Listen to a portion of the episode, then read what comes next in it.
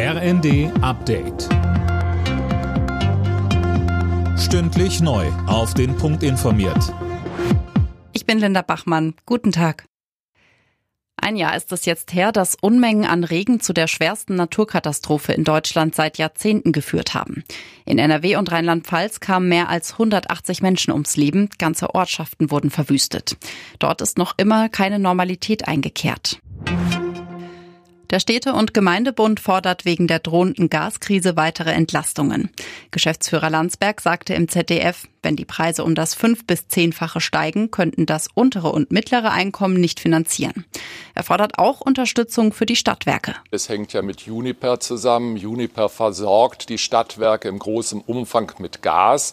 Und wenn Juniper scheitert, dann gibt es eben das Gas auch für die Stadtwerke nicht. Ich denke schon, dass die Regierung die Dramatik der Lage erkannt hat. Ich höre aus den Ländern auch, dass sie teilweise insbesondere kleinere Stadtwerke stützen werden.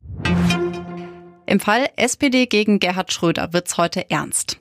In Hannover hat die mündliche Anhörung im Parteiausschlussverfahren gegen den Ex-Kanzler begonnen. Mehr von Tom Husse. Spätestens in drei Wochen muss die zuständige SPD-Schiedskommission entscheiden, ob sie Schröder tatsächlich aus der Partei wirft.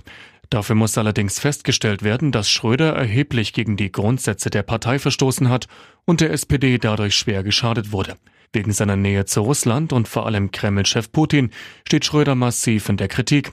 Im Mai hatte der Bundestag dem Altkanzler das staatlich finanzierte Büro samt Mitarbeitern gestrichen. Falschgeld wird immer häufiger im Internet gehandelt. Laut Bundeskriminalamt wird mittlerweile mehr als die Hälfte des in Deutschland ermittelten Falschgelds online verkauft. Insgesamt wurden im letzten Jahr 123.300 falsche Euronoten in Deutschland registriert, etwa 12 Prozent weniger als 2020. Alle Nachrichten auf rnd.de